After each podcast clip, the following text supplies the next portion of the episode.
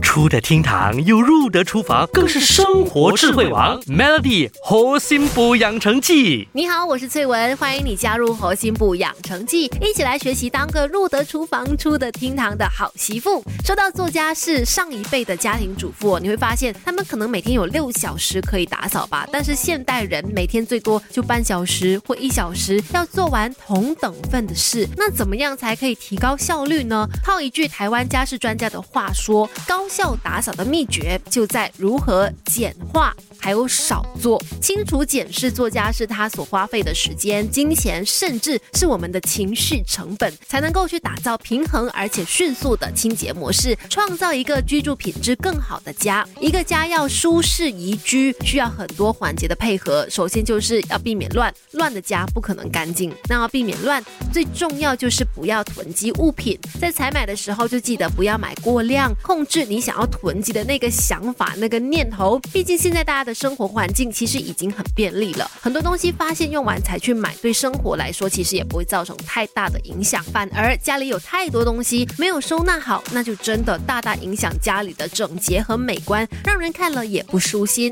再来，除了不要囤积东西，也提醒你，脏衣篮里面的衣服呢，也不要囤积哦，养成衣服至少两天洗一次的习惯，两天洗一次，每次只要洗一点，后续的晒衣啊。折衣、熨烫衣物的程序也会相对的减少，心情也会变得轻松。要不然等到一两个星期才洗一次衣物，这个量太大，人也累啊，做起家事来也会烦躁不耐烦，家务事也不会做得好。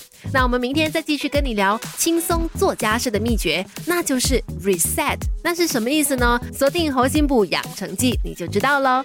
Melly 猴心补养成记，每逢星期一至五下午五点首播，晚上九点重播，有美心。和翠文与你一起练就十八般武艺，嘿呀！